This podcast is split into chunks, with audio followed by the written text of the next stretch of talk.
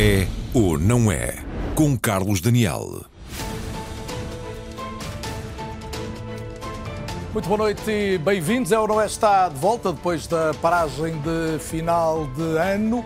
E vamos olhar o caso do, da crise nos média. Os salários em atraso no grupo Global Media veio deixar a nu em definitivo uma situação de crise que se agrava nos meios de comunicação social em Portugal. Antes disso foram os despedimentos no jornal A Bola, os, os sinais claros também de dificuldades na revista Visão, por exemplo, o anúncio de reestruturações noutras casas de informação. Mas foi quando os donos do JN, do DN e da TSF, entre outros, deixam pura e simplesmente de pagar salários que são os alarmes.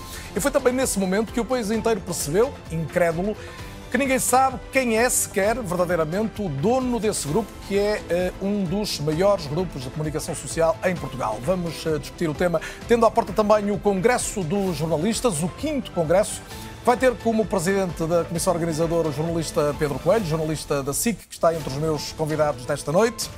Além do Pedro, tenho também em direto dois antigos responsáveis governamentais pela comunicação social, Alberto Arons de Carvalho, ex-secretário de Estado do PS, e a todo momento também Miguel Poiares Maduro, ex-ministro do PSD. Também em estúdio a presidente da Associação Portuguesa de Imprensa, Cláudia Maia, e a professora de Ciências da Comunicação, Marisa Torres da Silva. Boa noite a todos e muito bem-vindos. À distância, em direto a partir do Porto, vou ter também dentro de minutos Rui Moreira, o presidente da Câmara do Porto, que lançou a ideia de uma maior participação dos municípios na comunicação social. Para começar, tenho mais quatro convidados, um de cada um dos principais títulos da Global Media Group e que estão a passar, claro, por esta situação particularmente difícil. Seguramente muitos deles trataram casos como este noutras áreas de atividade. Aos jornalistas costuma pedir-se informação. Hoje peço-vos, sobretudo, sentimentos e cumprimento os quatro: a Joana Almeida Silva, jornalista do JN, a Valentina Marcelino, do DN, o Filipe Santa Bárbara, da TSF e o Francisco Sebe, do jornal O Jogo. Bem-vindos todos. Joana, estamos a 16 de janeiro. Confirma-se que os jornalistas do JN ainda não receberam o salário de dezembro. Muito boa noite, obrigada pelo convite e obrigada por fazerem deste um tema do vosso programa.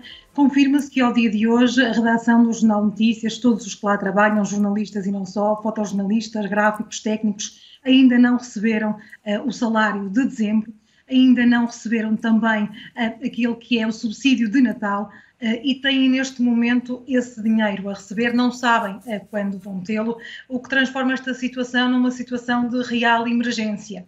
Um, nós estamos a viver uma situação de emergência em que há casos já uh, de jornalistas, de colegas e amigos uh, com grandes dificuldades.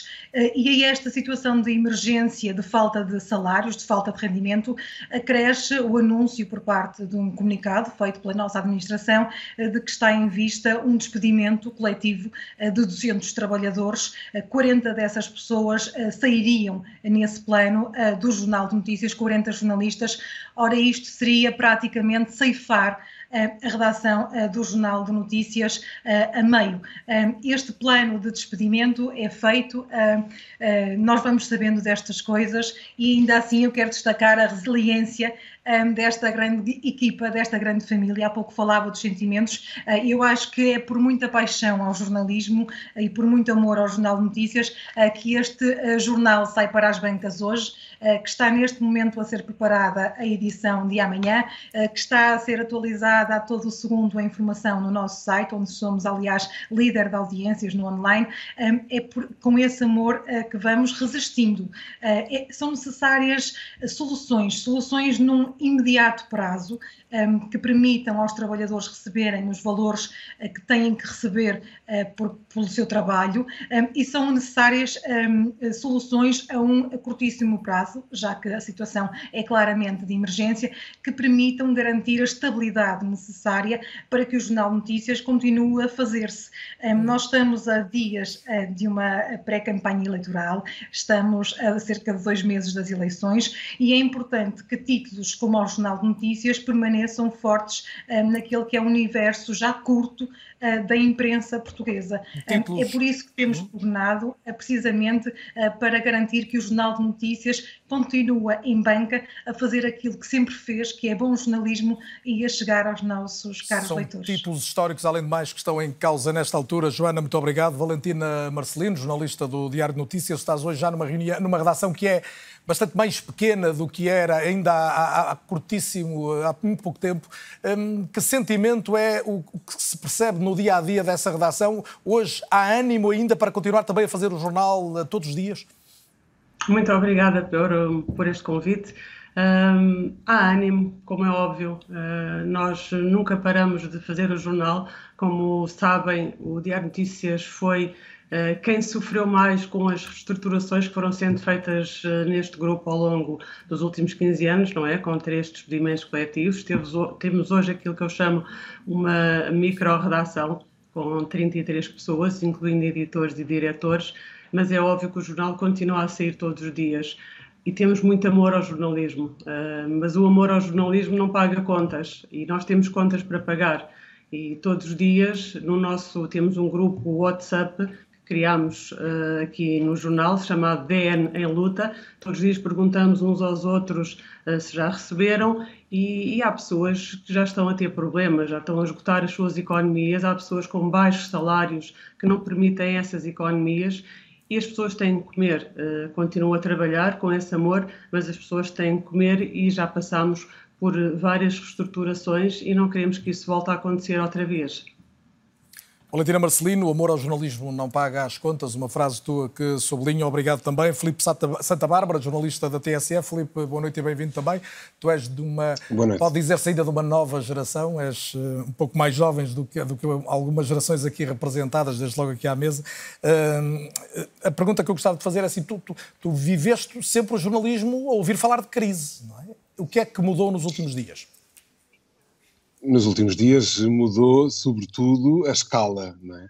e este tem sido um problema para o qual ninguém tem uh, prestado atenção, nomeadamente o poder político, mas também nós jornalistas, e é preciso que isso se diga um, desde, uh, desde que eu entrei na profissão, e portanto já lá vão mais de 10 anos, mas uh, nunca olhámos como deve ser para o jornalismo. Mas eu acho que para termos dados em, em concreto em cima da mesa, e falando especificamente da situação da TSF, obviamente sublinhando aquilo que as camaradas anteriores eh, disseram, eh, nós temos uma ligeira diferença, foi-nos pago, de facto, o salário de dezembro no final da semana passada, mas eh, temos de ter em atenção que na TSF, e isto é público e foi falado e foi dito... Filipe, deixa-me só dizer, nem se sabe bem porque é que foi pago, no caso da TSF, e não foi pago noutros, não há uma explicação para isso. Não, não há, não há explicação para isso e, e, nem sequer tem havido, aqui também falo um bocado na qualidade de porta-voz da Comissão de Trabalhadores, uh, não tem havido uh, propriamente respostas por parte da Comissão Executiva uh, para as situações em concreto, não só da rádio, mas enfim do grupo. Mas só para, para se ter noção daquilo que é a redação da TSF, e, e dizia que os salários são de facto muito baixos, mais cerca de metade de, desta redação custa à empresa menos de 1.500 euros à cabeça por mês. Uh, os salários foram, de resto, apelidados como vergonhosos por parte do uh, eh, CEO na Assembleia da República. Estamos a falar de uma rádio que faz informação 24 horas, estamos a falar de uma rádio que a uh, equipa de política, da qual eu faço parte, mas a equipa de política tem quatro pessoas, a equipa de economia, quando não é resgatada por outras equipas, tem duas uh, pessoas, a maior equipa e do horário nobre tem oito pessoas e elas não estão a trabalhar todas em simultâneo porque também têm que assegurar fins de semana. Estamos a falar de uma rádio que não tem ninguém a fazer justiça, estamos a falar de uma rádio que não tem ninguém a fazer investigação e é uma rádio de informação. Portanto, posto isto, e sem despedimento coletivo, já tivemos noites, como foi a noite de Natal, sem noticiários. Acho que isso deve preocupar-nos, de facto, a todos. É, é, é sobre isto que estamos a falar. E, e, na verdade, deixa aqui um apelo, que é, se existe uh, propostas concretas em cima da mesa de investimento, são públicas, há pessoas a dar a cara, então que se resolva a situação, porque efetivamente um, ehm, há gente a passar mal, como frisaram aqui a, a, Valentina e a Joana, há gente a passar mal e, e a ter que pedir dinheiro emprestado para poder vir trabalhar e para poder comer. Acho que isso deve, deve sensibilizar-nos a todos. Fazer-nos pensar a todos, não apenas nós, os do meio, mas seguramente enquanto cidadãos, olhando para a importância que tem o jornalismo e muitas destas marcas na nossa vida e no país. Estamos a, a poucos meses, aliás, de celebrar os 50 anos da liberdade em Portugal. Francisco Sebe, a crise chegou também aos desportivos, outrora grandes campeões de venda. Como é que na redação do jogo se equaciona o futuro? Daniel, boa noite aos meus companheiros e tantos membros do painel, uh, todos que estão a ver em casa. Quero agradecer o, o convite para, para este é ou não é. Uh, nós estamos a assistir a, a, toda esta situação com, com grande preocupação. Uh, preocupações que coincidem com aquelas que já foram enumeradas pelos, pelos meus colegas aqui presentes. É um coquetel de salários em atraso, a iminência de um despedimento coletivo e o próprio futuro das publicações do Global Media Group envoltos numa nuvem de dúvidas que nos assola a todos neste momento.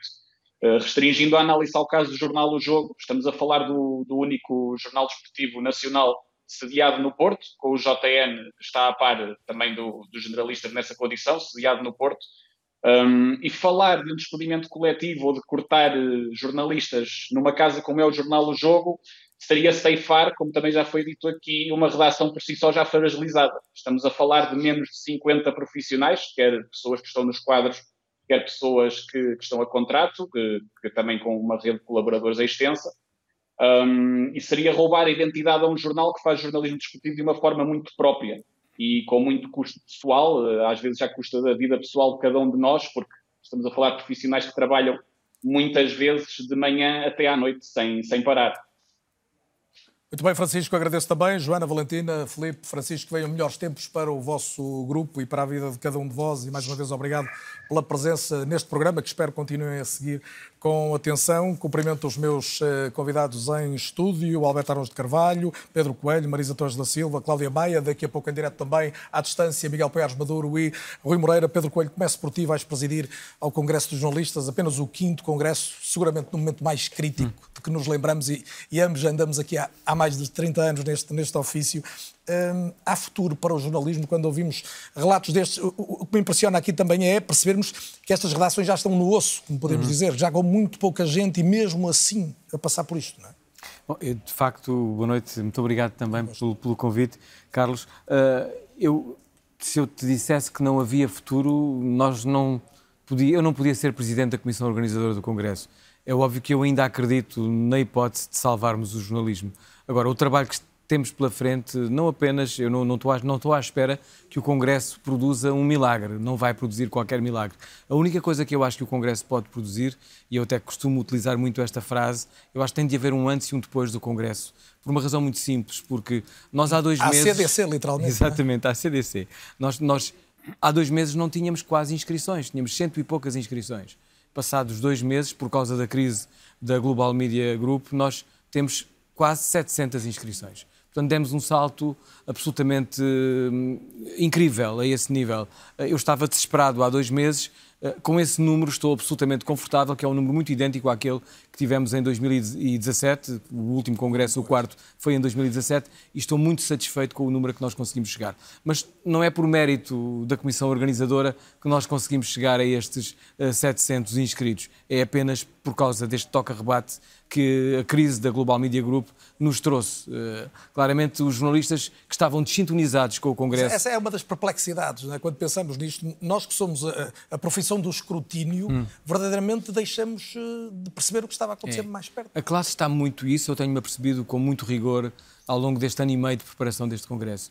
A, a classe está absolutamente deslaçada nós vivemos individualmente em ilhas, nós nem sequer nas redações comunicamos coisas que tenham a ver com a nossa profissão é o dia a dia, é o, é o cotidiano, é a rotina que é absolutamente pesada e trágica uh, do ponto de vista da. É o horário, é o salário, é, é tudo, é, é, a precariedade que é, é extensiva a todas a todos os órgãos de comunicação social. Eu trabalho num grande grupo de comunicação social, mas também há situações de precariedade. Só agora, eh, este ano, é que pela primeira vez não se pode ganhar menos do que mil euros líquidos no grupo empresa. Até agora havia salários eh, muito inferiores, de 700, 800, 900 euros. Finalmente, agora há essa decisão, o que é muito positivo para quem ganha mil euros, mas é extraordinariamente negativo para quem já os ganhava e os vai continuar a ganhar. E o grupo empresa, ainda assim, é um grupo saudável, que tem uma diferença relativamente à Global Media Group.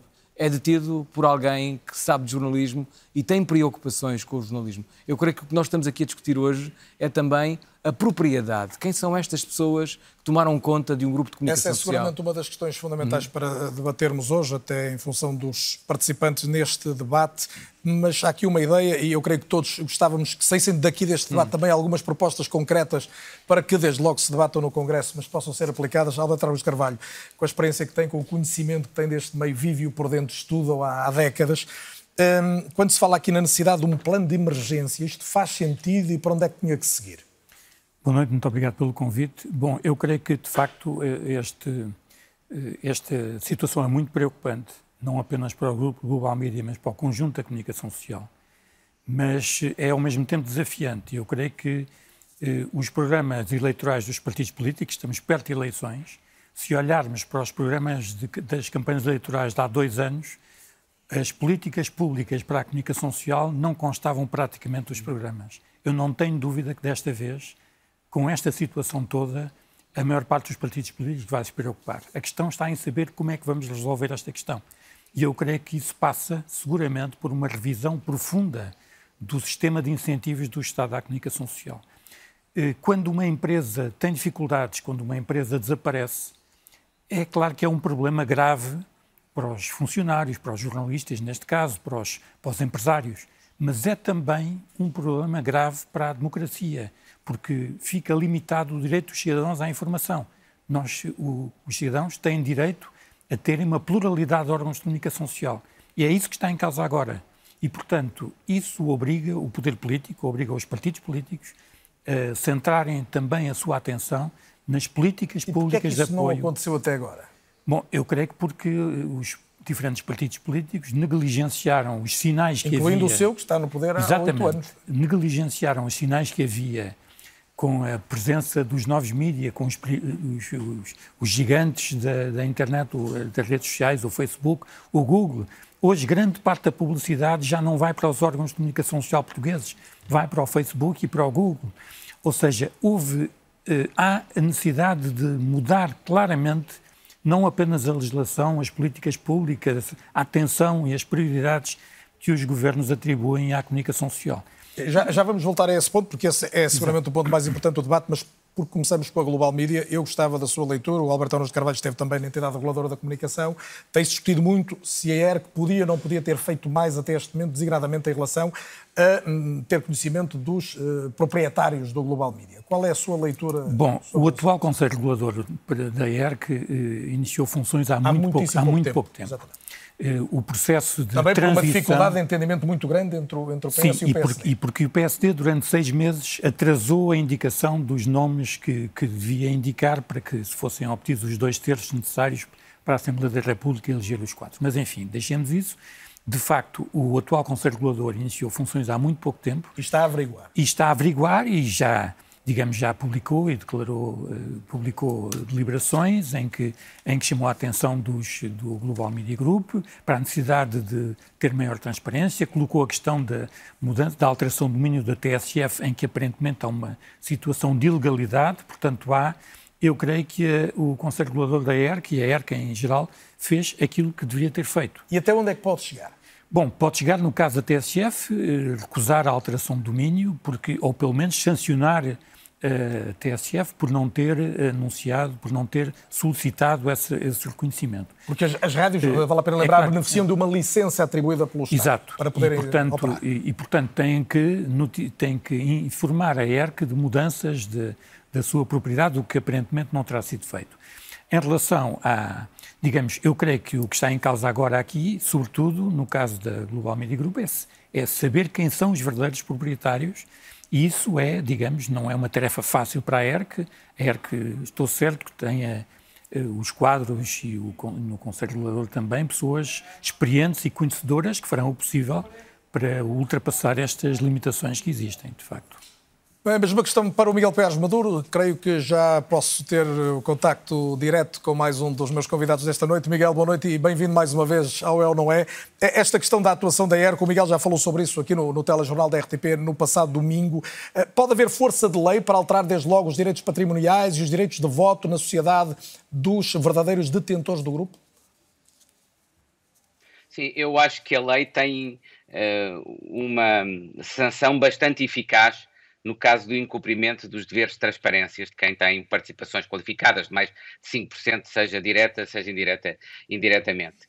Um, e eu acho e espero que, uh, a manter-se esta situação de opacidade, ou seja, uma situação de incumprimento relativamente a quem são os proprietários, quem está por detrás a controlar este fundo, eh, que a ERC aplica essa sanção que está no artigo 14 da Lei da Transparência e que basicamente determina que, essas, eh, que esse fundo deixa de ter direitos de voto, direito de capacidade de controle sobre, sobre a empresa.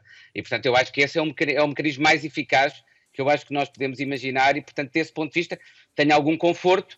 Uh, esperemos que a ERC uh, uh, o aplique e o faça brevemente. Esta é uma situação que se Miguel, e o que é que aconteceria a seguir? A empresa, a empresa seria gerida, o grupo seria gerido pelos restantes acionistas, é isso? Sim. Perguntava, eu creio que teremos perdido aqui ligeiramente com o tacto áudio. Se, o que é que acontecia a seguir? O grupo passava a ser gerido pelos demais acionistas, é isso? Seria gerido pelos demais acionistas que teriam, né, teriam a ter controle uh, até uh, aquele, uh, esse fundo decidir o que fazer. No fundo, o fundo teria, tem uma escolha que é ou cumpre com os deveres de transparência ou perde a capacidade de controle, o exercício, digamos, da sua propriedade sobre a empresa. E depois há a segunda questão, que também já foi mencionada e que me parece muito relevante, no contexto da rádio, da TSF, existindo uma alteração do domínio, uh, essa alteração do domínio tinha de ser comunicada à ERC, aparentemente não foi, uh, e, e, a ERC tem de, dar, tem de dar autorização, porque no fundo a ERC tem de validar que estes novos proprietários estão em condições de cumprir com o projeto que justificou a atribuição da licença de rádio, naquele caso à, T, à TSF, àquele grupo ao Global Media. Eh, e Uh, e esse, esses aspectos têm a ver com o cumprimento de condições de autonomia editorial, liberdade de imprensa, pluralismo de informação. Se a ERC entender que eles não asseguram essas condições, pode não autorizar a transferência no que diz respeito a, a, ao exercício do poder de licença. E o que, o que me parece já agora muito importante se frisar é que, é que este caso demonstra a ligação entre a fragilidade dos modelos de negócio e a fragilidade económica que a comunicação social enfrenta neste momento e os riscos que isso comporta de, nesse contexto de fragilidade, aparecerem interesses económicos opacos, pouco claros e, e que podemos suspeitar não estão disponíveis para cumprir com as obrigações de pluralismo de informação, de autonomia editorial, de liberdade de informação. E, portanto, nós temos de agir aos dois níveis por um lado, através de obrigações de transparência, de mecanismos de controle, como, por exemplo, essa, uh, o que diz respeito, e que acabei de mencionar relativamente ao domínio da rádio, a alteração da propriedade, da propriedade, mas, por outro lado, temos de agir a montante com um conjunto e uma reforma dos incentivos que apoiem o ecossistema dos mídias, o ecossistema da, da comunicação social, mas fazê-lo sem introduzir novos riscos de interferência ou política e pública ou, ou, privada. É isso que nós temos de pensar. Como é que nós conseguimos apoiar esse ecossistema sem criar riscos adicionais, sem deitar fora o bebê com a água do banho. Exatamente, sem que haja captura de interesses de uma ou outra forma. Miguel, já voltamos a esse tema. Junto à conversa também a Cláudia Maia. Cláudia, mais uma vez, boa noite, Presidente da Associação Portuguesa de Imprensa. Uh, Cláudia, muita gente tem dito que o Global Media é essencialmente a ponta do iceberg. Agora, a API representa mais de 200 títulos, conhece bem esta realidade. Qual é a dimensão da crise vista de perto, como vocês veem?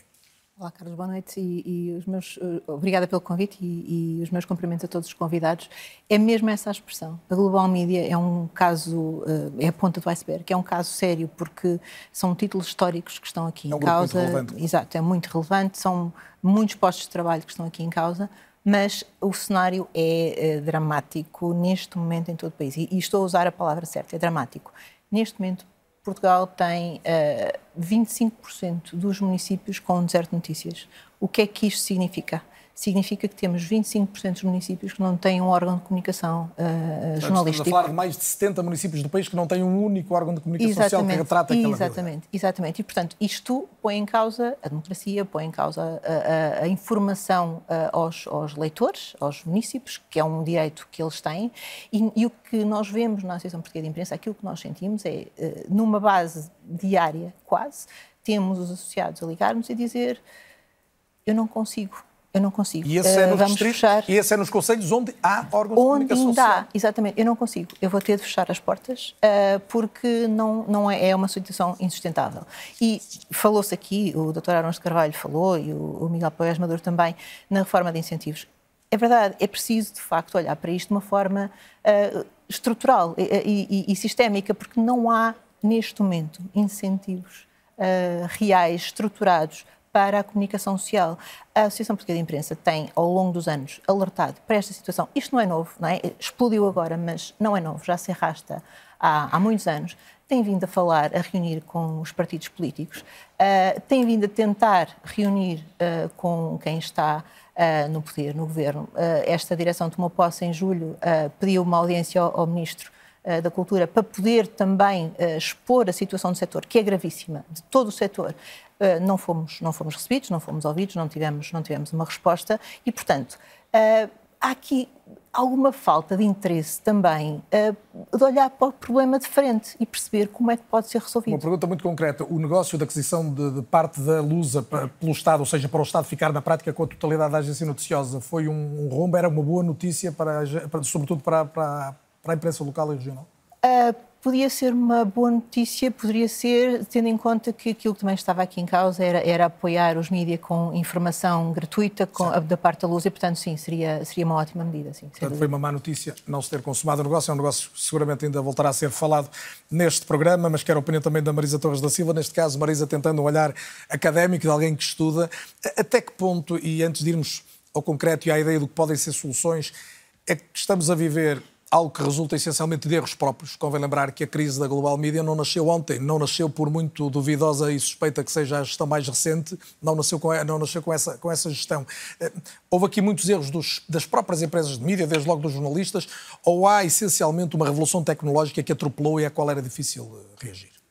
Sim, uh, boa noite e mais uma vez obrigada pelo, pelo convite. Uh, e eu queria, antes de, de, responder concretamente à pergunta, e, e apesar de nós estarmos a viver um momento uh, aflitivo, uh, crítico, porque estamos a falar de uma atividade que é absolutamente vital para, para a democracia, para tomarmos as nossas decisões, as nossas opções, para a nossa ação cívica. Uh, é muito estimulante, ao mesmo tempo, verificar a tematização e a visibilidade desta, desta temática atualmente e esperemos que isso também, essa visibilidade também resulte ao nível da, da ação política. Um, respondendo a, a, essa pergunta, eu acho que este é, como a Cláudia dizia, este é um problema sistémico e, e estruturante uh, que tem a ver com o modelo de propriedade dos média, que passa uh, por um sistema muito concentrado, em termos de propriedade, uh, em que um pequeno número de conglomerações mediáticas tem um grande número de, de órgãos de comunicação Mais à frente social. vamos ver isso neste programa no, no Reis. Uh, e que são isso detidos, da realidade portuguesa. Na realidade portuguesa. E que são detidos muitas vezes por acionistas de várias áreas de negócio. estamos a falar da banca, estamos a falar do imobiliário, estamos a falar do turismo, estamos a falar da energia. Portanto, eu acho que há aqui um problema sistémico que tem a ver com o modelo de propriedade uh, dos médios. Que se traduz em quê? Uh, que se traduz no modelo. Falta de conhecimento do negócio, desde logo também. Uh, sim, mas também um modelo que tem implicações ao nível da diversidade e do pluralismo.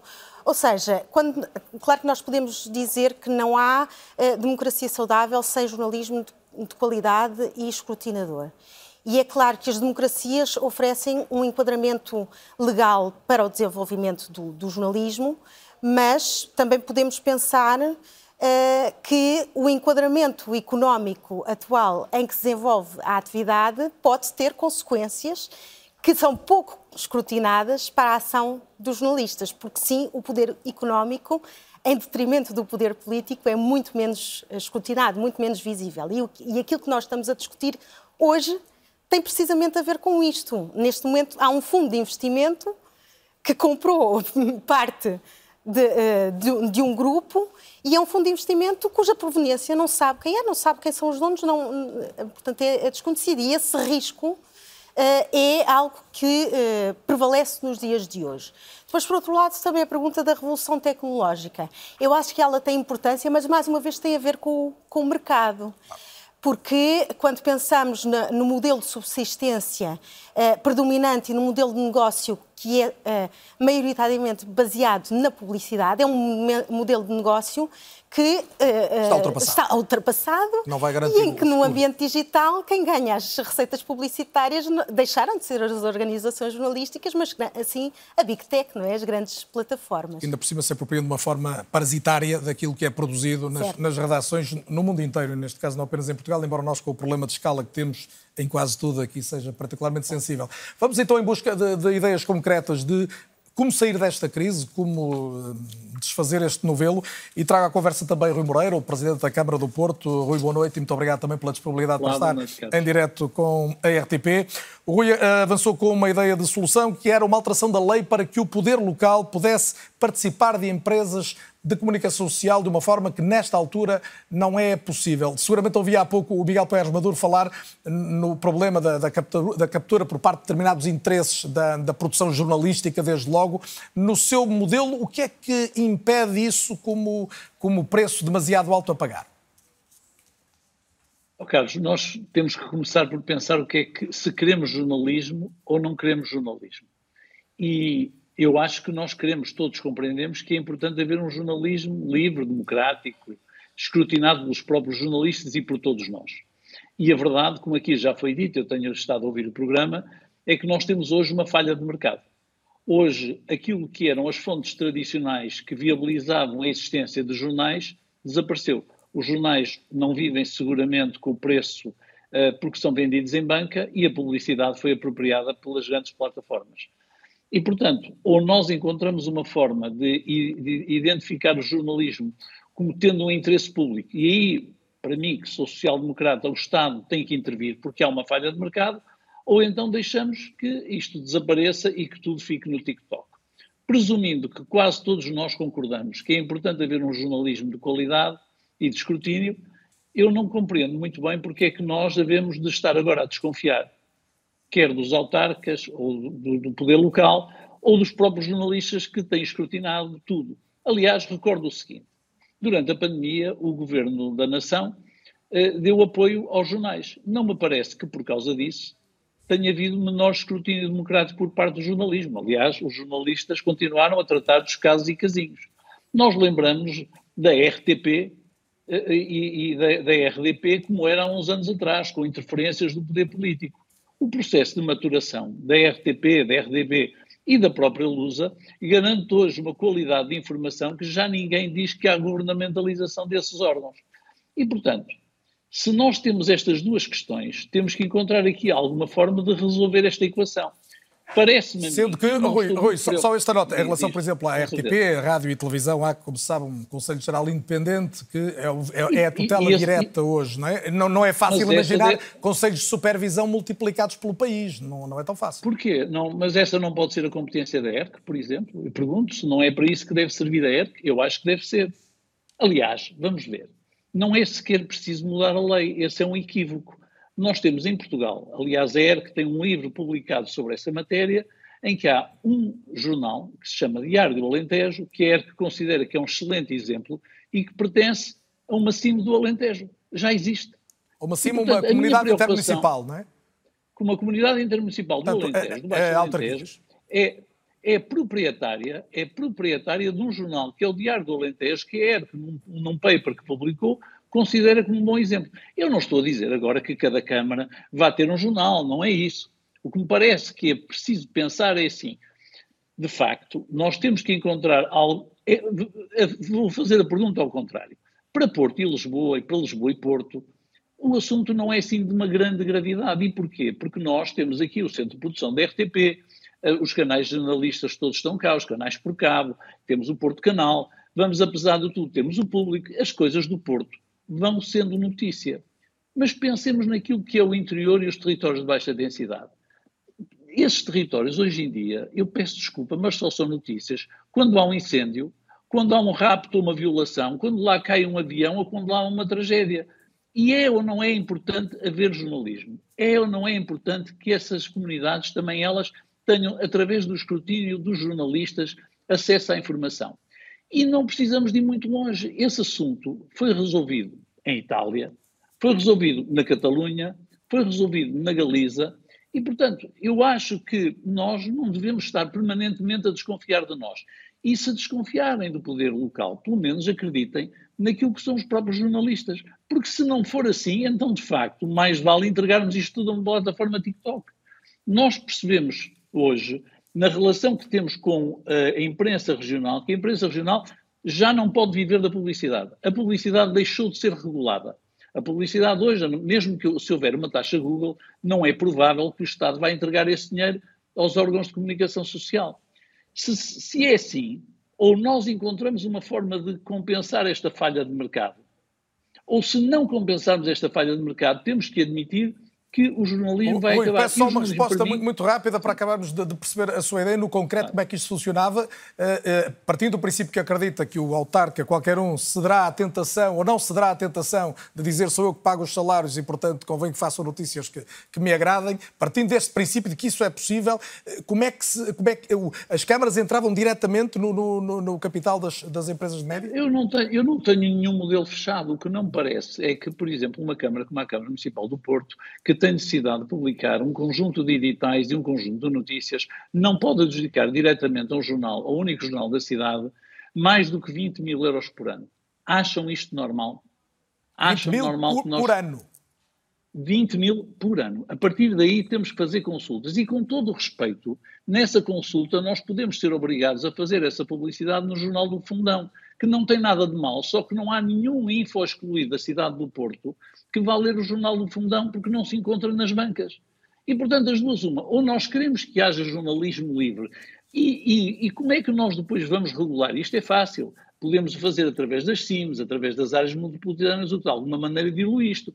Mas desconfiarmos de nós, então por esse prisma também podemos desconfiar do Estado.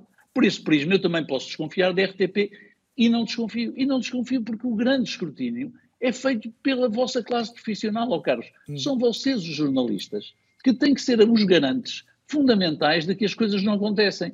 E não nos venham falar agora na pressão sobre os jornalistas, porque nós sabemos, eu não estou a falar em Portugal em particular, que hoje em dia, a não ser nos países que têm grandes, grande densidade populacional, que têm 30, 40, 50 milhões de consumidores, que então conseguem viabilizar jornais, nós sabemos que hoje há aquilo que se chama o mecenato ideológico na comunicação social. É esse que ponto que já podemos ir. Essa questão do mecenato também é relevante. Claro, Prometo que vamos claro, desenvolvê-la a seguir. Uh, é isso que nós queremos. Temos é aqui, temos queremos. aqui eu, eu por menos acreditar uma, em nós. Temos pelo menos uma proposta concreta em cima da mesa e eu há pouco pedia que tivéssemos algumas ao fim da noite. Uh, como é que olhas para esta possibilidade, para os riscos e para as eventuais virtudes? Eu olho uh, olho mais para os riscos do que para as eventuais virtudes. Eu, eu, creio que é fundamental haver um investimento público no jornalismo, em concreto no jornalismo, mais do que nos, nas empresas de comunicação social, mas tem de ser necessariamente um investimento anónimo.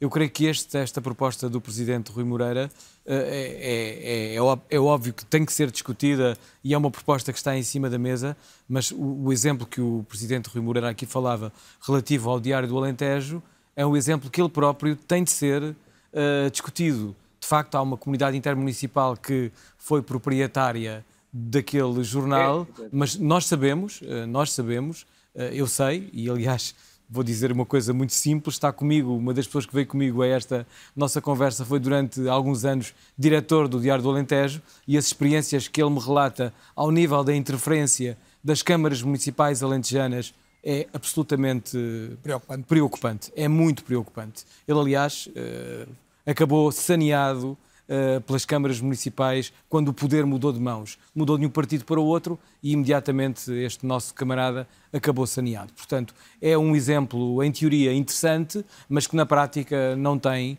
na minha ótica, qualquer efeito. Estamos a falar de 300, mais de 300 municípios, 307 municípios uh, a nível do território continental. Uh, como é que nós vamos resolver esta situação exigindo necessariamente para o jornalismo um financiamento anónimo. Não está em causa a proposta do a bondade, a bondade da, da, proposta do Presidente Rui Moreira e ao nível das autarquias, por exemplo, não é seguramente o caso da, da, da Câmara do Porto, mas nós, para a preparação do Congresso, fomos a todas as regiões do país e ouvimos os relatos que coincidem muito com aquilo que, que há pouco a Presidente da Associação de Imprensa nos estava aqui a relatar. É, é, é, é trágico aquilo que nós ouvimos. Nós, por exemplo, ouvimos circunstâncias, situações muito concretas de jornalistas que integram órgãos de comunicação social de proximidade e que têm que rivalizar do ponto de vista uh, da, da recolha de informação com os gabinetes de comunicação das câmaras, que cada vez estão mais musculados, vão buscar gente à imprensa de proximidade, pagam-lhes salários a tempo e horas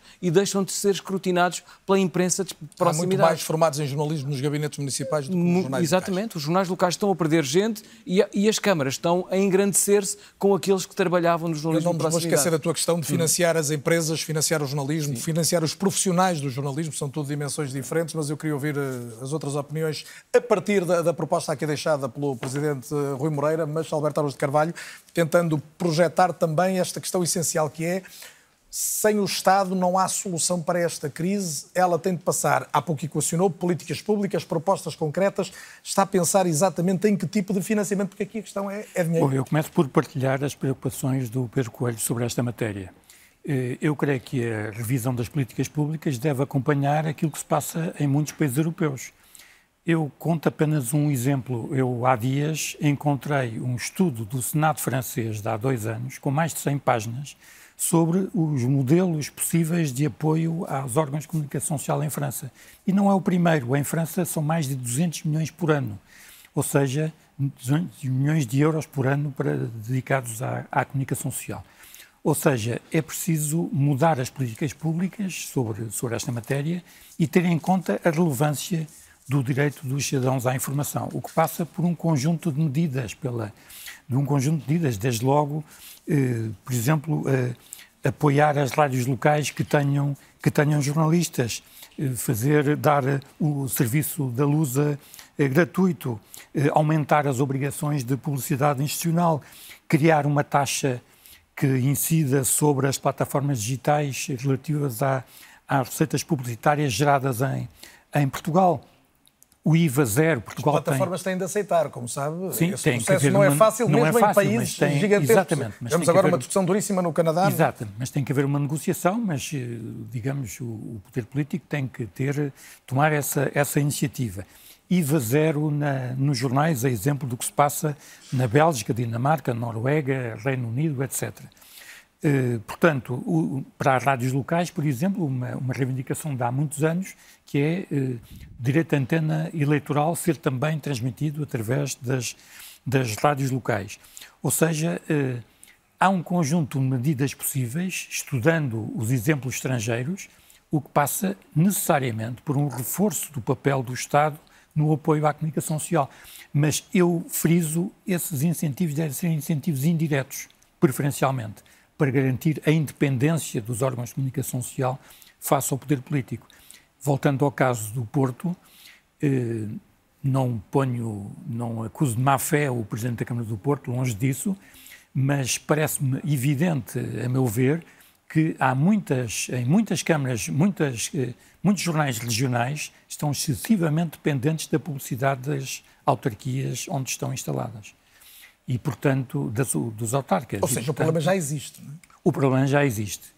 E, portanto, eh, é evidente que é admissível, por exemplo, no caso de, que aqui foi proposto pelo, por Rui Moreira, por exemplo, a hipótese de este tipo de apoios ou este tipo de participações eh, exigir uma maioria qualificada de dois terços da Assembleia Municipal de cada autarquia para garantir alguma pluralidade, garantir que, que digamos, aquele jornal não passa a ser um instrumento do, do poder executivo, do, poder do, executivo momento, do, momento, do momento. Exatamente.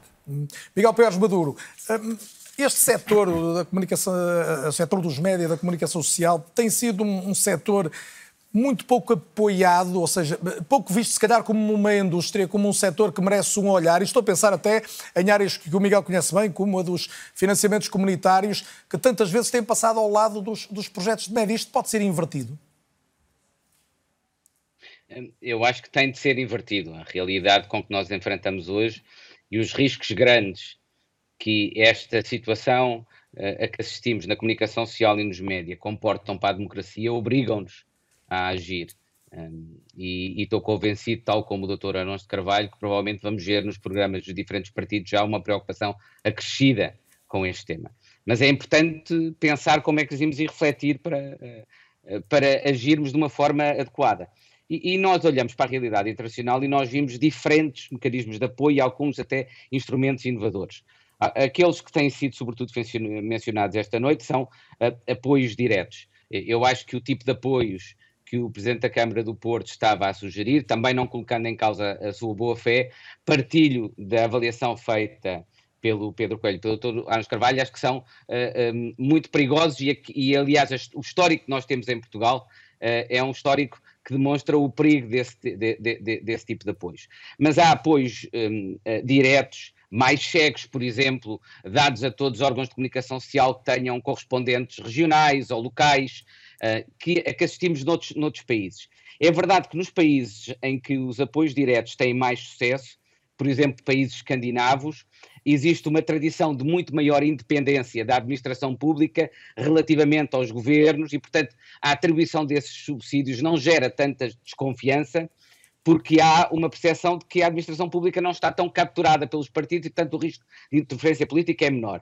E daí que eu, em Portugal, defendesse mais apoios públicos distribuídos, sobretudo, através das decisões dos cidadãos. Ou seja, eh, numa proposta que eu já fiz e que, por exemplo, o Sindicato de Jornalistas também já apresentou, uma espécie de voucher atribuído aos cidadãos e também já há experiências internacionais para que eles possam uh, uh, comprar assinaturas de jornais ou apoiar projetos de mídia que eles decidam, que eles decidam apoiar. E aí perde-se a interferência política, porque deixa de ser uma descrição uh, um, uma decisão discrecionária de quem está no poder, é cada um dos, decidão, do, dos cidadãos que decide o que fazer daquela forma Miguel, e mas, onde e projetos de mídia é que vão ser apoiados. Mas será sempre, uma, é outra... fatura, será sempre uma fatura muito elevada, ou seja, o, o Estado tem Sim. que reservar Essa é outra questão. quantos dizer, milhões. Nós neste... Eu, eu estive a fazer as contas, se o Estado desse, claro. por exemplo, 20 euros a cada jovem que completa 18 anos este ano, atinge a maioridade, vamos fomentar a leitura uh, da imprensa desses jovens. Uh, eh, 20 euros a cada jovem nascido que complete 18 anos este ano dará qualquer coisa como 4 milhões de euros, desde logo. Portanto, uh, estamos a falar sempre de, de valores significativos. Mas, mas eu acho justificáveis face à importância que os mídias têm para a nossa democracia. Mas, para além disso, também já há estudos sobre onde é que vamos buscar estas receitas. Uh, o Dr. Arno Carvalho deu um exemplo. Uh, uh, seguramente que a transferência de receitas tem ocorrido para as plataformas digitais e ainda por cima, estando estas plataformas digitais muitas vezes organizadas de forma a minorizar Uh, uh, uh, o, o, que pagam fiscalmente, que se justifica que elas contribuam para estes mecanismos de, de, apoio. Portanto, nós podemos precisamente ir dessa forma buscar receitas, depois são distribuídas, por exemplo, através deste mecanismo de voucher, é um deles. Mas já agora também estou de acordo com medidas de incentivo fiscal, fiscal como também mencionou o Dr. Anos Carvalho, que, de novo, não estão sujeitas à discrecionalidade política e, portanto, minoram os riscos de interferência política. Também há cada vez mais iniciativas que visam criar novos modelos jurídicos, criar incentivos a que investimentos de caráter filantrópico, por exemplo, de associações, de organização da sociedade civil, com autonomia, possam apoiar projetos jornalísticos. Também podemos pegar em experiências que existem noutros Estados e essa é outra forma de apoio que estamos a ver e que nós provavelmente, com fundos de investimento de impacto, por exemplo, que provavelmente deveríamos ponderar fazer em Portugal. E por último, só para dar um, um último exemplo, e porque é uma proposta que eu fiz, aliás, com um jovem investigador português que está a trabalhar no doutoramento sobre isso, eu acho que nós temos de pensar também em introduzir os mídias tradicionais e o jornalismo nas redes sociais, como essa proposta que nós fizemos foi obrigar as plataformas digitais nas suas redes sociais a abrir os seus algoritmos à concorrência de algoritmos, por exemplo, fossem, fossem desenvolvidos por projetos jornalísticos. E, portanto, que a moderação de conteúdos não seja necessariamente feita pelos algoritmos que neste momento existem das redes sociais, que aliás são extraordinariamente perversos do ponto de vista do agravamento da polarização, por exemplo, e que possa passar a ser feita por projetos jornalísticos. Miguel, isso é uma excelente ideia e estaremos todos de acordo. O ponto aqui é, e pedi uma resposta rápida, é como é que se consegue. As, as, as grandes plataformas tecnológicas Aí... têm muito poder e têm exercido até, como sabemos, bullying sobre os média, eh, ameaçando, por exemplo, retirá-los simplesmente da, das, dos seus motores de busca. Não é? Esta proposta, do meu ponto de vista, só pode ser eficazmente imposta através da União Europeia. Os Estados aqui, relativamente, não, não têm poder negocial com os grandes gigantes transnacionais que são as plataformas digitais. E, portanto, aí é a responsabilidade da União Europeia. Aliás, foi nesse contexto que eu fiz essa proposta. Uh, Cláudia Maia, um tipo de chamada taxa Google, aplicada a um país com a escala do nosso, ou seja, qualquer valor seria logo muito significativo. Hoje há uma, é possível estabelecer um, um valor anual que permitisse uma sobrevivência de, sobretudo, dos títulos da imprensa regional e local? Não, é, não, não sei se é possível estabelecer um, um valor, uh, mas, mas deixem-me só uma, dizer uma coisa: é que estávamos a, a, recentrar aqui um bocadinho a conversa na questão da, da, da publicidade, porque, porque é importante uh, referi-lo. Uh, e vamos falar de números porque somos jornalistas e, portanto, os, números, os jornalistas falam de números. As receitas publicitárias uh, uh, de, na, na, imprensa caíram 41% entre, dois, entre 2018 e, e, 2021. E, portanto, há aqui uma quebra, uma transferência, de facto, para, para as grandes plataformas. E, e nós precisamos de, de de, de, compensar de alguma forma essas, essas receitas publicitárias que, que, que saíram. Um, uh, uma forma de fazer isso, e isso tem sido uma proposta da, da Associação Portuguesa de Imprensa, uh, é uh, apoiar a majoração em 20% em sede de IRC desta, do, do investimento publicitário na imprensa, na imprensa regional. Porquê? Porque é uma forma de valorizar também os conteúdos. O, o fazer publicidade num, num outdoor ou pagar a um influencer para fazer publicidade não tem a mesma credibilidade, não tem a mesma extensão que fazer a um, a, num, num, órgão de comunicação. E depois há a questão eh, de, da publicidade. Mas é preciso que as entidades que, que fazem essa divulgação pensem, acreditem nisso. Sim, e, mas, e depois há a questão da publicidade institucional. E há pouco falava-se muito também do, do Estado. Uh, que é um benefício, é um benefício não, é, um, é, uma receita muito importante também, sobretudo para os órgãos de comunicação regionais que não, muitas vezes não está a ser cumprida. Uh, repare, uh, se uma Câmara, por exemplo, uh, entrega a publicidade institucional, a divisão da publicidade institucional a uma agência, essa agência, uh, imagine, vamos falar, 5 mil euros, uh, essa agência fica logo com uma grande fatia da, da, da, da, publicidade que deveria chegar aos órgãos regionais. Mas aquilo que depois aparece nos relatórios da ERC é que uh, aquele órgão determinado, o órgão A, B, C ou D, receberam X. Não, não receberam X, receberam X menos 20, 30, 40%, o que quer que seja.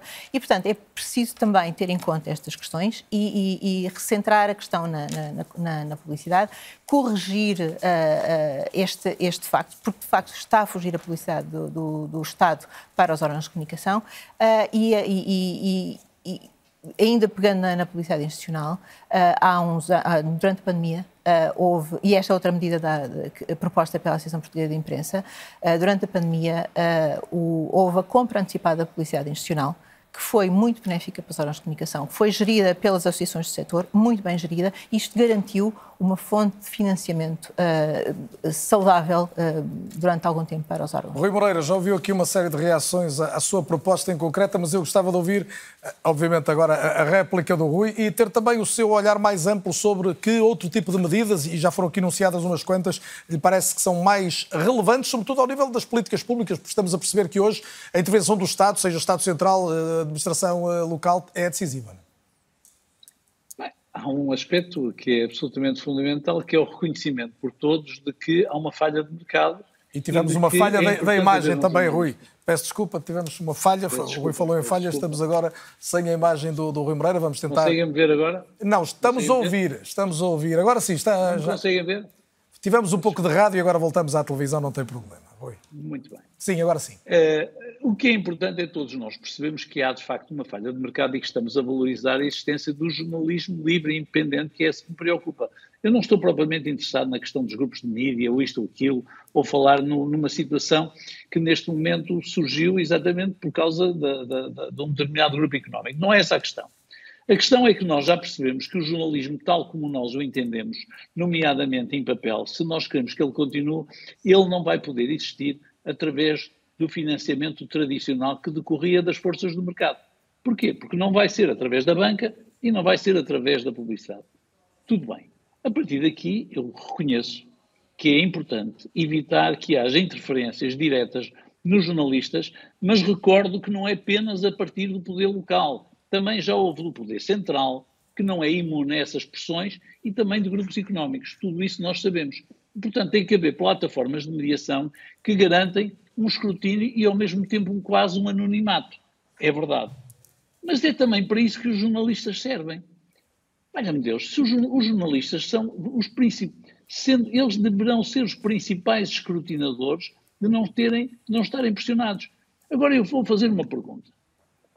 Nós sabemos que hoje os jornalistas foram proletarizados. Nós sabemos que no grupo em que andamos a falar, cerca de 50% dos jornalistas tinham vencimentos na ordem dos mil euros. Os senhores e as senhoras acreditam que é possível, com isto, evitar pressões sobre exatamente sobre o jornalismo.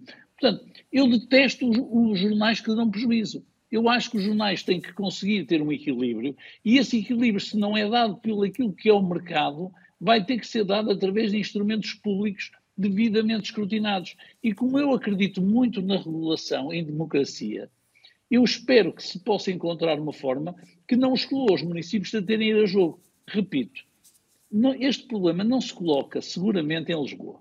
Também não se coloca da mesma maneira no Porto. Agora, é preciso compreender que há um conjunto, que há um espaço, há todo um espaço no nosso país em que positivamente, se estes órgãos desaparecerem, estes órgãos regionais desaparecerem, não vai haver, não havendo comunicação social, todas as notícias que nós vamos ter são notícias falseadas por aquilo que são as plataformas. E as plataformas são hoje um objeto instrumental para a demagogia, para o populismo, para a distribuição da democracia.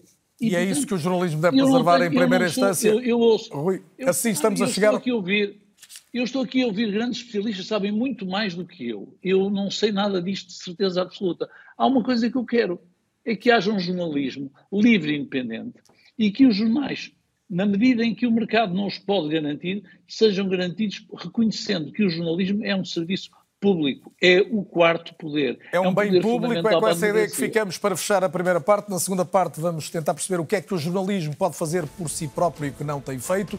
E vamos tentar perceber também, estamos a discutir muito o que pode o Estado fazer, as políticas públicas, mas e as empresas? As empresas a quem não é legítimo pedir que tenham prejuízos sucessivos, mas há ou não grandes empresas, fundações em Portugal que podem também entrar neste negócio e ter um papel fundamental na recuperação desta crise. Temas que ficam para depois do intervalo. Até já. Bem-vindos à segunda parte do Eu Não É. Discutimos a crise dos média num momento particularmente sensível, com uma crise em particular muito acentuada no Global Media Group, o dono da TSF, do DN, do JN. Estamos em semana de Congresso dos Jornalistas, começa na próxima quinta-feira, vai até domingo. É um momento de grande debate. Vale a pena olhar um quadro geral das grandes empresas de média no país. Nas listas de canais de televisão há várias opções, nas sintonias de rádio também, como muitos são ainda os títulos expostos nos quiosques. O certo é que grande parte dessas marcas estão agregadas em grandes grupos de comunicação. E por isso, quando uma empresa de média está em crise, são várias as marcas que podem estar em risco, como vamos perceber então no raio-x desta noite. Comecemos por este dado, que resulta do que é a informação oficial da Comissão da Carteira Profissional de Jornalistas. Em 2023 havia em Portugal mais de 5 mil jornalistas profissionais, são na maioria homens e com idades compreendidas entre os 40 e os 60 anos. Na maior parte são licenciados, embora tal não seja obrigatório para o exercício da profissão. Segundo um inquérito que foi realizado no ano passado sobre condições de trabalho no setor, o rendimento médio mensal de um jornalista ronda os 1.250, os 1.225 euros. E após longa negociação, o valor do salário base de entrada na profissão é agora de 903 euros, como vemos ali no jornalismo escrito, estando o topo da carreira nos 2.000 euros apenas. O mercado português é povoado por cerca de 300 empresas consideradas jornalísticas e 1.700 publicações periódicas. Muitas destas marcas pertencem a grandes grupos de média e vamos agora destacar os principais. Começamos pelo universo público da RTP, que empregava no final de 2022 cerca de 1.800 trabalhadores. É o grupo de média que mais emprega em Portugal, o que se percebe ao olhar também para esta nuvem de marcas, que inclui oito canais de televisão e sete antenas de rádio, além de serviços internacionais e presença nas regiões autónomas da Madeira e nos Açores, também plataformas digitais e serviços como, estão aqui alguns exemplos, RTP Play, RTP Palco, RTP Ensina, todos eles de acesso livre. Segundo o relatório de contas da RTP de 2022, a receita total foi de 230 milhões de euros, sendo que 20% resulta resultam da atividade comercial, 80% tem origem na chamada contribuição audiovisual, a dita CAV, uma CAV que resulta de 2,85 euros mensais acrescidos de IVA, que são pagos por cada domicílio e incluídos na fatura da luz. Vale a pena dizer que se trata do segundo valor mais baixo da União Europeia, mesmo em paridade de poder de compra, e que os agregados com tarifa social da eletricidade pagam apenas 1 euro mais IVA. A dívida do grupo encontrava-se há um ano nos 84 milhões de euros. Os custos operacionais foram de 217 milhões. O resultado líquido foi positivo em cerca de 800 mil euros. Aliás, há já 13 anos, 13, que a RTP apresenta resultados operacionais positivos. O grupo Média Capital empregava em 2022 1.069 trabalhadores e do portfólio do grupo presidido por Mário Ferreira fazem parte, como se sabe, canais de televisão, a TVI, a CNN Portugal e também, por exemplo, a produtora Plural e outras empresas que se estendem ao digital. 22 foi também o ano em que a Média Capital vendeu o grupo de rádios que detinha, com destaque para a rádio comercial, ao grupo Bauer Média. E assim, nesse mesmo 2022, a Média Capital acrescentou um lucro de, apresentou, aliás, um lucro de 36 milhões de euros, com receitas globais acima de 200 milhões e custos operacionais de 155 milhões. Tem uma dívida calculada em 21 milhões de euros, segundo a informação constante do relatório e contas. Outro grande grupo, o Grupo Empresa, fundado por Francisco Pinto Balsemão, empregava em 2022 927 ou 927 pessoas. É, como sabe, o dono da SIC, do Jornal Expresso e de uma série de canais de cabo, também da plataforma de streaming Opto e ainda da GMTS, uma empresa de meios de produção. Em relação às contas, em 2022 faturou 185 milhões de euros fechando o ano com resultados operacionais eh, positivos de cerca de 1 milhão e 100 mil euros, isto tendo em conta custos operacionais acima de 168 milhões. A dívida acumulada do grupo era, no final do ano, do ano 2022, superior a 100 milhões de euros, em rigor cerca de 107 milhões, segundo esta informação. Olhamos ainda o Grupo Cofina, hoje designado Média Livre, após ter sido comprado por quadros da própria empresa. É a empresa dona do Correio da Manhã, da CMTV, do Jornal de Negócios e de várias revistas. Segundo o relatório e contas, empregava 692 trabalhadores em 2022 e nesse ano obteve receitas, como vemos aqui, de 76 milhões de euros, teve custos operacionais de 62, o que dá uma tradução no final de, resultados líquido, de resultado líquido positivo, portanto um lucro de 10 milhões de euros. A dívida deste grupo estava um pouco acima de 25 milhões de euros. E por fim, chegamos então ao Global Media Group, que se encontra numa situação particularmente difícil e assume uma centralidade nesta crise que afeta o setor. Estima-se que o grupo empregue mais de 500 pessoas, detém marcas históricas, já muito faladas aqui esta noite, o JN, o DN, o Jogo, a TSF, também o Dinheiro Vivo e uma série de outras revistas, também o Açoriano Oriental, o jornal mais antigo do país. Os números disponíveis no portal da transparência da entidade reguladora da comunicação social apontam para receitas na ordem dos 31 milhões de euros em 2022 resultado negativo de cerca de 2 milhões de. Aliás, resultados operacionais de cerca. Uh, o resultado negativo é o que dizia, de cerca de 2 milhões de euros e uma dívida de quase 55 milhões, sendo que, entretanto, a Comissão Executiva comunicou publicamente, em declarações aos média, que há prejuízos acumulados só entre 2018 e 2022 que se aproximam dos 40 milhões de euros. E para 2023, a mesma Comissão Executiva estimava um prejuízo global de 7 milhões de euros. Dentro do grupo há, no entanto, situações diferentes e uma das marcas apresenta mesmo contas positivas. A RTP sabe que até novembro último, portanto, novembro de 23, o JN tinha um EBITDA de 1 milhão e 900 mil euros, que se refere, pois, a lucros antes de aplicados os juros, impostos, depreciação e amortização, e se traduz num exercício positivo, volto a dizer, até o mês de novembro passado, de, eh, mil e, de 1 milhão e 700 mil euros. Temos aqui uma série de dados, então, para voltar à conversa, tendo este quadro geral em relação à maioria dos grupos e esta pergunta de fundo: quanto custa o jornalismo, o seguro de vida da democracia? Sendo que, e retomo agora pela, Claudia, pela, peço desculpa, pela Marisa Torres da Silva, professora de Ciências Sociais e Humanas da Nova de Lisboa. Marisa, disse no início, aludiu a esta questão da concentração e uhum. percebemos aqui o número de títulos que há em quatro ou cinco grandes grupos. Mas a verdade é que não se pode pedir a uma empresa que perde dinheiro que esteja sempre a tapar o buraco das contas dessa, dessa atividade. Ou seja, não se pode pedir mais aos empresários ou temos que encontrar empresários diferentes?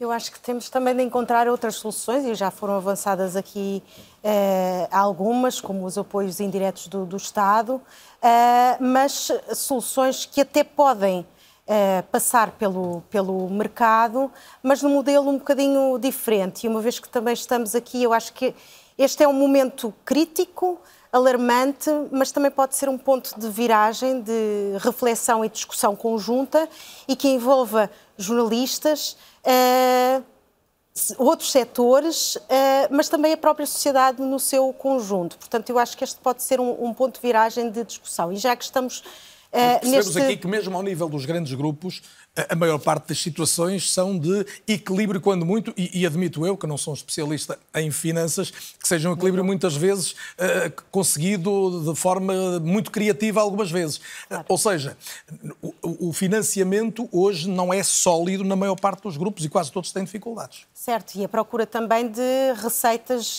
diversificadas Uh, e, e, também pensar e, e tentar uh, ver a forma como o próprio jornalismo, sendo entendido como um negócio, embora seja prioritariamente um bem de primeira necessidade, um bem, um bem público, eh, ele opera, no fundo, num mercado de dois lados. O, o, eh, enfim, o maioritário é o, é o, o que advém das receitas publicitárias, mas também uh, o lado das audiências e da, da, da circulação, no caso da, da imprensa. E, uh, de facto, tem havido a procura de um grande número de uh, receitas diversificadas que passam ou prometer modelos premium, no caso da imprensa, modelos mais, mais abertos, ou metered paywalls, ou então procuras de receitas como a realização de eventos ou ainda também os conteúdos patrocinados. Uh, portanto, tem havido uh, uma procura e um esforço para procurar receitas que uh, não estão. Que muita gente vê como zonas cinzentas e também causa de alguma crise do próprio jornalismo. Sim, e depois também. Uh, Estou a, pensar, sobretudo, nos conteúdos patrocinados, nos na organização conteúdos patrocinados, de, de né, que assentam deliberadamente no equívoco entre o que é o conteúdo editorial e o conteúdo publicitário. Pago. Uh, conteúdo uh, pago. Mas, a par disto, também temos de uh, olhar para um fenómeno que é a falta de vontade de pagar por notícias, não é? E abordando aqui a questão do consumo noticioso e o lado das audiências. E isso está comprovado, em, nomeadamente no, no relatório do Digital News Report, o mais recente, mas de há, de há outros anos. Uh, e eu trouxe aqui alguns dados, por exemplo, em, uh, neste, em 2023, no conjunto dos 20 países mais ricos, uma média de 17% dos inquiridos afirmou ter pago por notícias Informação. online. E estamos a falar 17... dos países mais ricos. Sim, 17%. E 11% em Portugal. E 11% em Portugal. As camadas etárias mais idosas, hum, os mais jovens. Exatamente. E os mais jovens, e as gerações mais jovens. E eu acho que é preciso olhar também para este, para este fenómeno. Uh, portanto, em Portugal, só 11, eh, não as gerações mais jovens, mas o conjunto dos inquiridos, 11, apenas 11% dos inquiridos indicaram pagar por notícias ou mostrar vontade de, de fazê-lo. Mas em relação ao nível geral, quais é que são os hábitos de consumo de notícias das gerações mais jovens.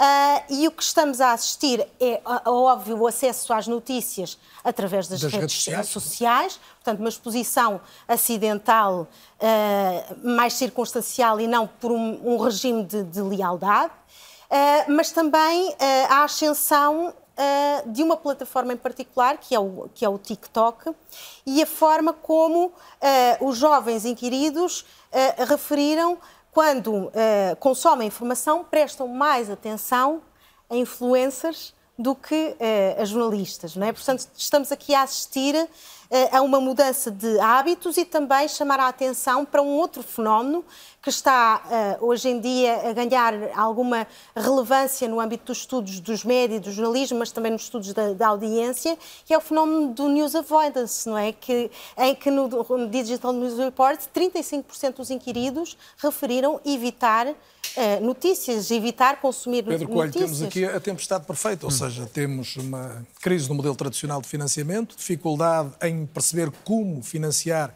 com, com, outras, com outras possibilidades eh, e uns leitores que são cada vez em menor número e, sobretudo, uma dificuldade de captar os, os, os novos leitores. E temos aqui em cima da mesa alguns modelos de que falamos já hoje. Ou seja, entregar diretamente dinheiro ao consumidor, que pode ser um jovem candidato a ler jornais, entregar a uma empresa de média ou criar mecanismos transversais para não, não ser nominal, ou então, como tu sugerias há pouco, identificar projetos jornalísticos. Era esta a tua hum. ideia? Gostava Sim. de desenvolver-se isso. Eu, eu, eu sou muito mais favorável, há pouco, como eu dizia, à necessidade urgente de financiarmos o jornalismo e não as empresas de comunicação social. Até pelas questões que estávamos aqui também a falar. Independentemente de não quem... Não invalida que sejam jornalistas que trabalham em empresas. Não, não, não invalida. A falar de claro, médios. exatamente. Estou a falar do jornalismo uh, transversalmente falando, não é? Não apenas dos, dos, órgãos não lucrativos, porque representam, então, em países como Portugal, uma porcentagem absolutamente residual do jornalismo que é praticado. Estou a falar do jornalismo a nível transversal. Porquê é que eu defendo mais o apoio ao jornalismo e não às empresas? Não quer dizer que as empresas não venham a ser também apoiadas, mas para o serem tem de haver um escrutínio muito apurado. Temos de separar o trigo do joio. Porque não é possível que nós, nós estarmos simultaneamente a investir em empresas que depois, na prática, eh, refletem interesses eh, obscuros ou não refletem quaisquer. Nós não conseguimos saber com efetividade que interesses são esses que estão por detrás. Quando uma empresa quer claramente empresas. o lucro, até é bom. Sim, eu não é tenho linear. nada contra o lucro, mas também te digo que nesta altura chegou o momento de nós pensarmos se devemos continuar a pensar que o jornalismo pode ser lucrativo. Foi durante 200 anos e ninguém tem dúvidas sobre isso. Produziram-se extraordinários trabalhos jornalísticos durante 200 anos, uh, mas, mas esse, esse, essa possibilidade acabou. O modelo de negócio está absolutamente estruturado, já não existe e nós temos de pensar em novas soluções. Mas quando estamos neste momento zero, há aliás uma autora norte-americana que eu gosto muito de citar, que é a Barbie Zelizer, ela diz-nos que o jornalismo atingiu um ponto de exaustão, agora chegou o momento de renascer. E é nesse lugar que nós estamos agora. Nós temos de pensar em soluções para promover o renascimento do edifício jornalístico. O que temos agora não serve. Não serve de todo. Insisto, devemos pensar na possibilidade de eh, ponderar se o capitalismo é o melhor sistema para o melhor modelo para gerir o jornalismo. Na minha acessão, eu creio que não. E já foram aqui faladas algumas possibilidades, mas indo diretamente ao financiamento do jornalismo. Nós temos que separar, como digo, o trigo do joio, não apenas ao nível das empresas, mas também ao nível do jornalismo. O jornalismo tem que se tornar distintivo. Nós estarmos aqui a produzir conteúdos para o TikTok, porque é o lugar onde as pessoas estão, isso não nos leva a lado nenhum. Isso Nós, não é jornalismo. Não é jornalismo. Pode ser quando muito uma porta Sim, de entrada. Eu, eu, eu admito todas as formas de comunicação. Não sou favorável a todas as formas de comunicação. Agora, tenho a certeza absoluta que o jornalismo não é uma forma de comunicação qualquer. E tem um quadro de valores que obriga ao jornalista ter de, ter, ter de respeitar esse quadro de valores.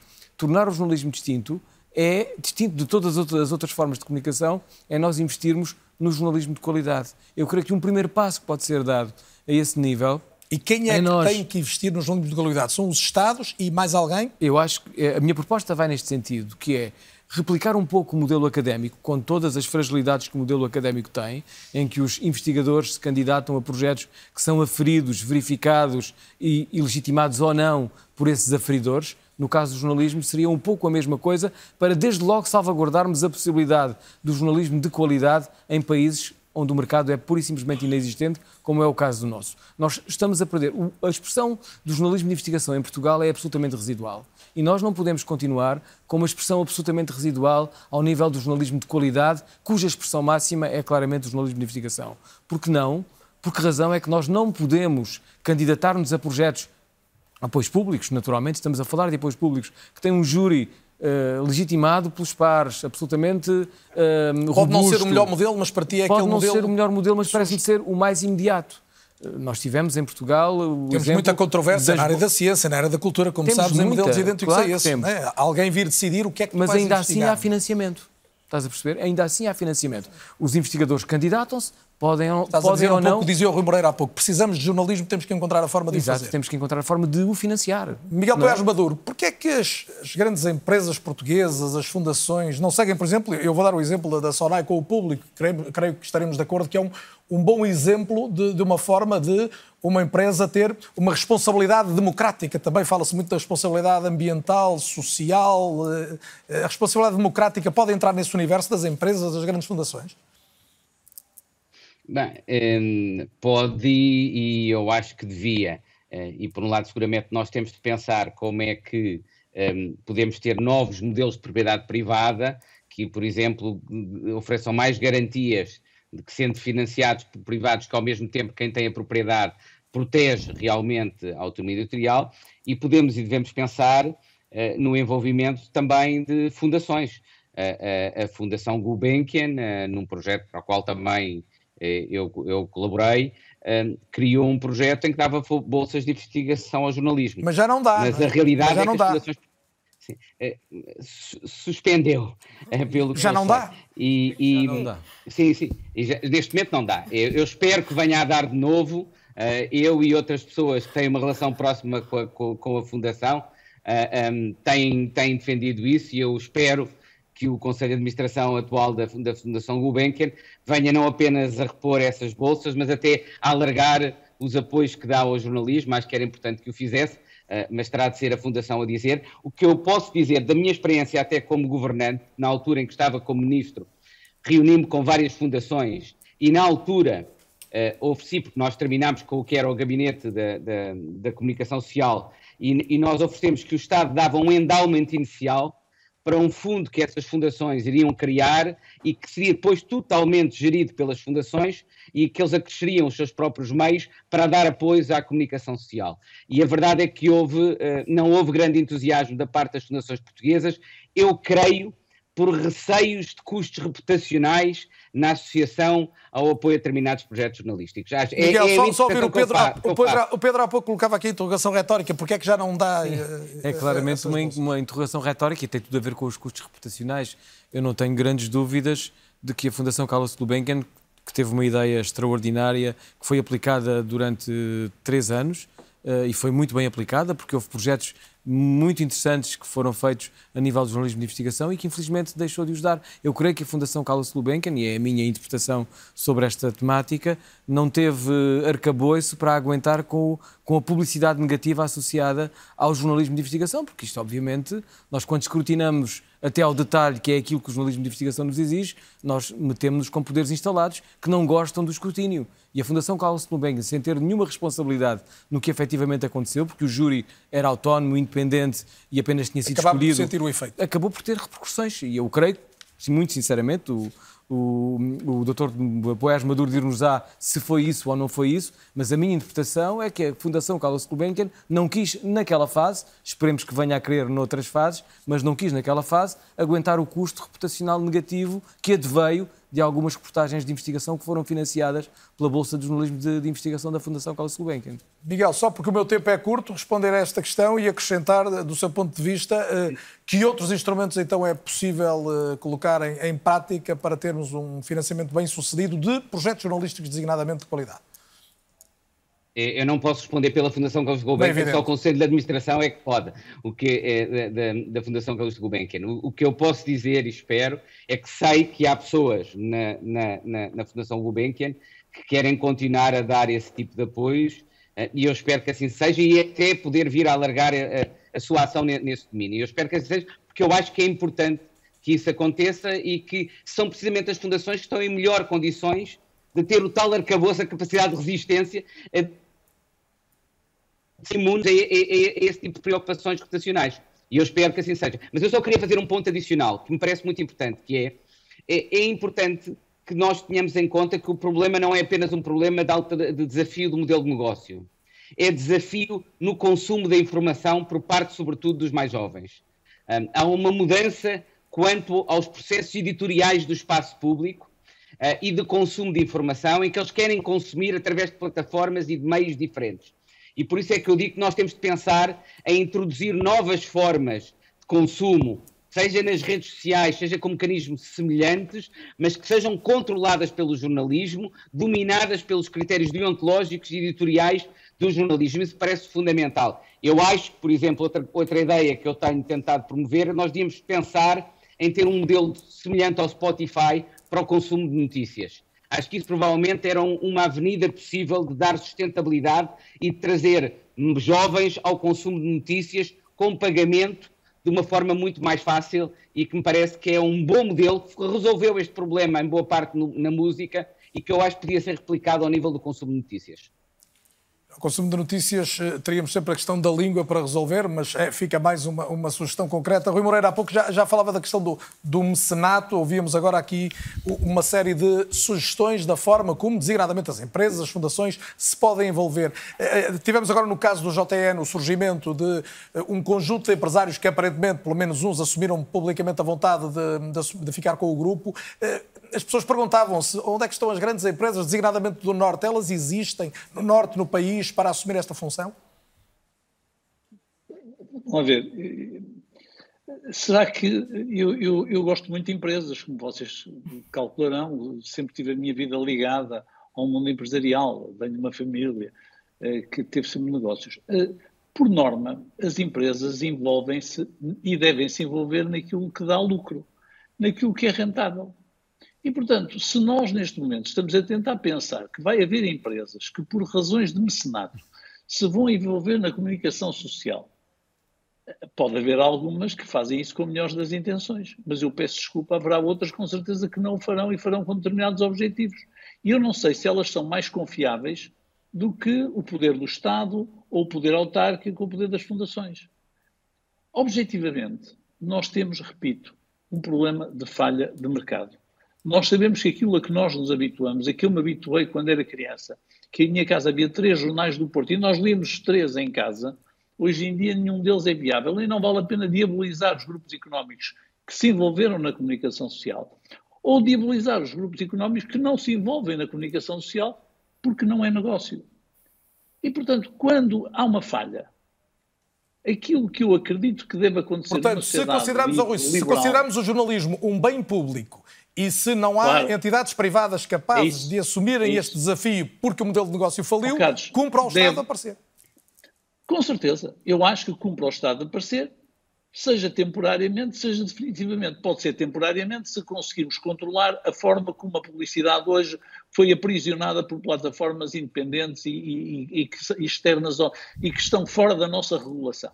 Porque nós não, não conseguimos regular se a Europa não regular pode ser temporariamente, ou então definitivamente. Eu quero acreditar que o direito que nós temos à informação é um direito mesmo. E estou de acordo com aquilo que o Pedro Coelho disse. De facto, aquilo que temos que garantir é a subsistência dos jornalistas. Mas também vejamos, e o Pedro também estará de acordo, que não vale muito a pena apoiar os jornalistas para eles depois estarem a trabalhar no TikTok, porque depois esse escrutínio também não vai existir.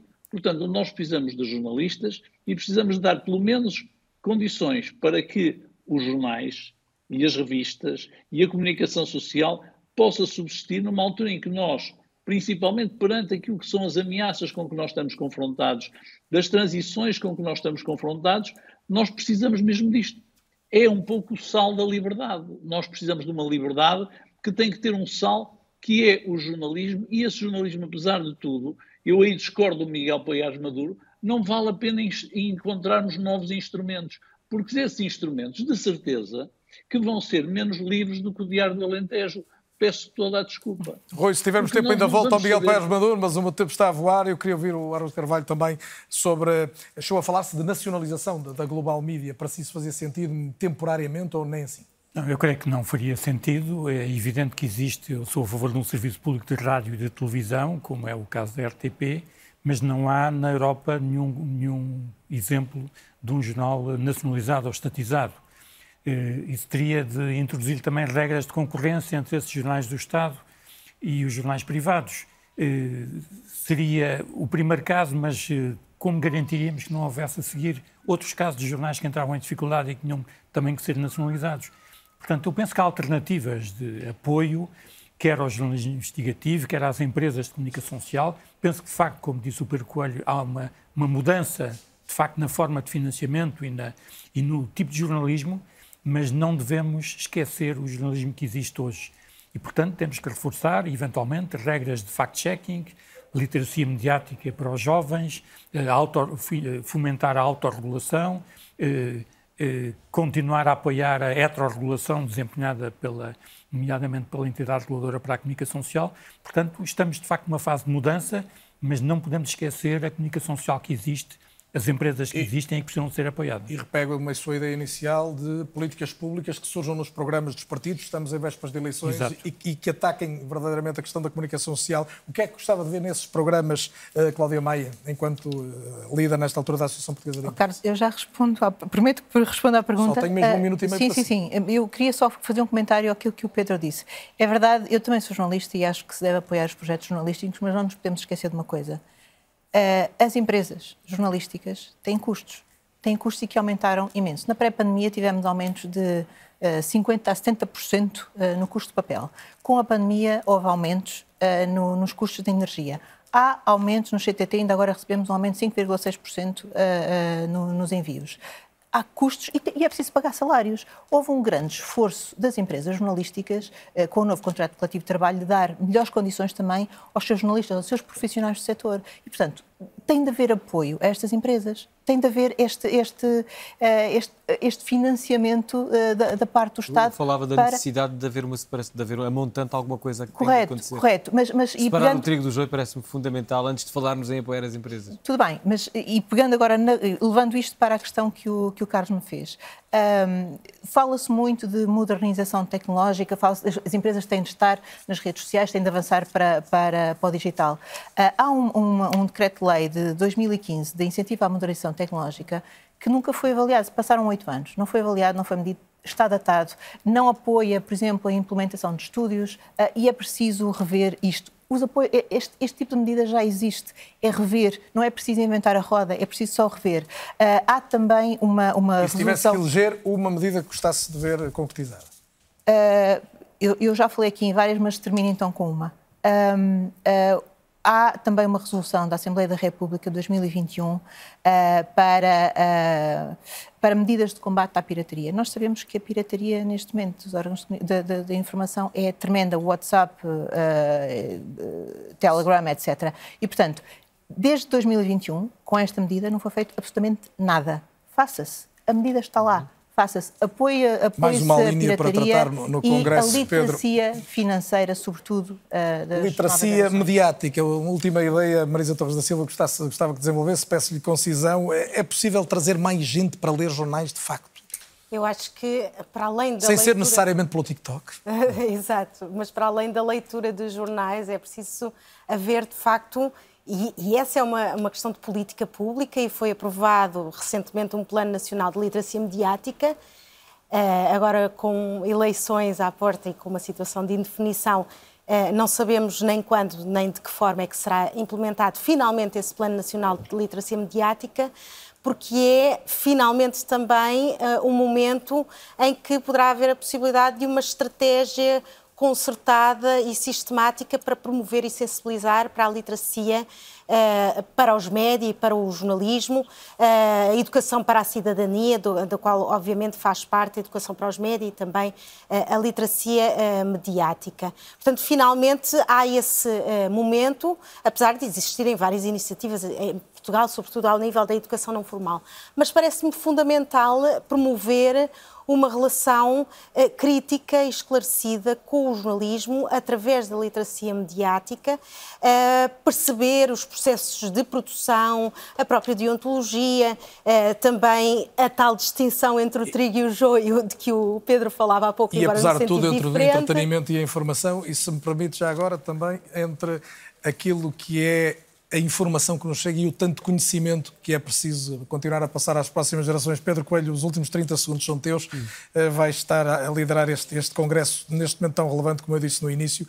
Disseste que querias um depois do congresso. Essencialmente, gostavas que depois do congresso fosse o quê? Eu gostava que fosse a base para, o tal, para a tal reconstrução do nosso edifício jornalístico. Eu creio que é o momento de nós que estamos tão deslaçados e tão desligados uns dos outros, olharmos de frente para o problema do jornalismo e pensarmos em conjunto naqueles que devem ser os pilares dessa reconstrução.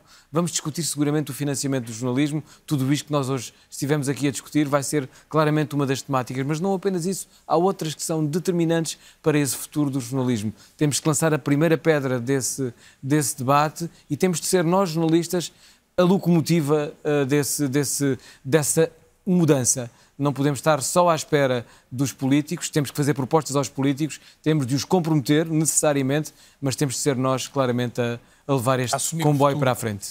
Daqui a quatro meses estamos a celebrar 50 anos da liberdade, a liberdade que nos permitiu a democracia e que o jornalismo seguramente é um dos maiores garantes para a perpetuarmos e ela nunca está garantida.